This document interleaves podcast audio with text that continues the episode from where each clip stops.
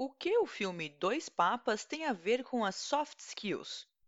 Depois de ser apresentado ao mundo todo na maior cerimônia de premiação da Academia de Artes e Ciências Cinematográficas, o Oscar, o polêmico filme Dois Papas, do diretor brasileiro Fernando Meirelles, traz para debate uma coletânea de fatos, conflitos, contradições e análises numa obra complexa e recheada de comparações entre o emérito Bento XVI e seu atual sucessor aclamado pela sociedade, Papa Francisco.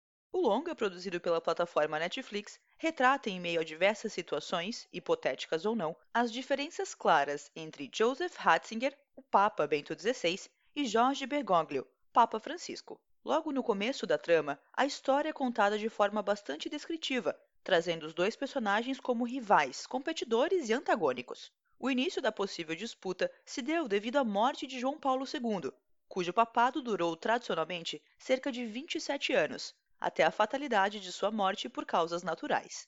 A necessidade de eleger um novo representante da Igreja Católica e chefe de Estado do Vaticano foi a causa para que ambos fossem postos em algumas cenas frente a frente em busca da mesma posição de pontífice. Ali, até na falta de cumprimento entre ambos pela parte de Ratzinger, evidenciou que uma possível rivalidade pudesse começar a existir. Após a eleição e vitória de Joseph e oito anos de papado, o drama descreve a relação próxima construída pelos dois quando Bergoglio decide por sua aposentadoria ao mesmo tempo que Ratzinger, papa desde o conclave de 2005, por sua inesperada e controversa renúncia, rompendo com mais de 600 anos de tradição, sem desistências, e quebrando um protocolo que ninguém, tanto os sacerdotes quanto o mundo inteiro na época, imaginava que poderia acontecer, já que o seu até então conservadorismo confirmava que ele cumpriria sua missão até o final. As diferenças entre os dois papas. Enquanto o filme constrói a personagem de Joseph Ratzinger como um antiprogresso, conservador extremado, pouco flexível em relação às mudanças que o papado precisava passar para se adequar às transformações inevitáveis de uma sociedade em constante progresso. Por outro lado, Jorge Bergoglio é visto como um progressista argentino, muito comunicativo, extrovertido e engajado com as causas humanas e sociais. Em certo ponto, dois papas, inclusive, revela as ligações de Jorge com a ditadura militar da Argentina, e sua incessante vontade de ajudar os menos afortunados. Durante uma visita de Jorge ao Vaticano e, consequentemente, ao Papa, a narrativa começa a moldar o que seria a primeira parte de uma visita bastante contraditória.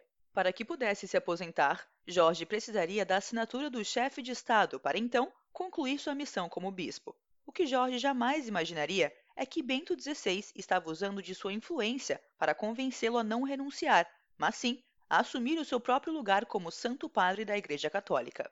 No encontro, em inúmeras situações, ambos discordam e raramente chegam a conclusões similares sobre os mesmos assuntos.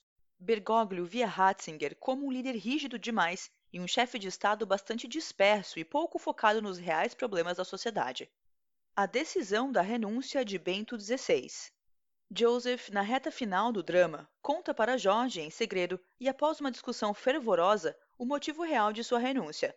Ele não era capaz de se perdoar por não conseguir se posicionar perante os pecados de seus sacerdotes em relação a um assunto tão delicado quanto a pedofilia, e seu silêncio acabou sendo o fator decisivo para que visse em Bergoglio alguém que conseguiria trazer esse caráter mais humano à gestão da igreja, fazendo com que Jorge instantaneamente aceitasse a passada de bastão e desistisse de sua vontade de aposentadoria precoce. Via de regra, os pedidos de aposentadoria acontecem, na maioria das vezes, aos 85 anos, e Jorge tinha apenas 76. Nesse momento, Jorge percebe que o que Joseph vinha falando há dias realmente se torna realidade. Um novo pensamento precisava existir dentro da Igreja Católica para que mudanças realmente sejam feitas. O emérito viu a possibilidade de mudança e de redenção de sua má gestão e uma forma de mudar a opinião das pessoas que o enxergavam como um alemão nazista e rigoroso, algo que foi retratado algumas vezes no filme. Jorge Bergoglio, em 2013, assumiu o comando da Igreja Católica e se tornou uma figura aclamada pela sociedade. Seus pensamentos progressistas e seu posicionamento sempre pacífico em relação às divergências encontradas entre os ditos da Bíblia e a realidade do planeta e da sociedade representavam a possibilidade de transformação dentro de uma instituição tão conservadora quanto a católica. Apesar de constantes declarações por parte de membros da Igreja Católica que corroboravam que a decisão veiculada na mídia de que a decisão de Joseph foi inteiramente por motivos de saúde teólogos, estudiosos e pessoas próximas foram a público expor que a renúncia do Papa se deu graças à frustração de Bento XVI em não conseguir lidar com todos os fatos que sucederam após sua consagração em 2005 e principalmente sua tristeza. As soft skills e a renúncia do Papa. O conjunto de habilidades particulares, sejam elas de natureza emocional ou social, é chamado de soft skills, como a flexibilidade, resiliência e capacidade analítica. Essas capacidades se tornam mais evidentes nas interações humanas do cotidiano. De forma mais específica, podem ser classificadas como tendências comportamentais, socializadores e socioemocionais. Ou seja, quando atentamos a elas, podemos construir relacionamentos saudáveis e alocar as pessoas em funções que condizem com o perfil de cada uma. As diferenças entre as habilidades dos dois papas eram claras e nítidas. Enquanto Bento XVI tinha um perfil muito mais reservado, frio e objetivo, voltado para os estudos e considerado bastante normativo por quem convivia com ele, o atual Papa Francisco possui competências claras de um perfil de liderança e gosta de desafios, é sociável, extrovertido e demonstra uma visão global dos fatos. Apesar das soft e das hard skills terem discrepâncias de conceito, elas têm uma coisa em comum: ambas podem ser aprendidas e desenvolvidas. No caso do emérito, ele não se enxergava com a capacidade de resiliência, nem achava que tinha tempo de vida para aprimorar seus comportamentos e, então, ter uma liderança efetiva, muito menos gerir a igreja, bem como seus problemas e crises. Por isso, Bento XVI viu em Jorge Bergoglio a mudança que era necessária e enxergou, além disso, as competências que não via em si mesmo para que a gestão pudesse ser bem executada. Por mais que seja um caso de grande impacto na história, Assim como Joseph Ratzinger, diversos líderes e colaboradores, após um tempo na função, se encontram desmotivados e pouco satisfeitos com a posição que desempenham.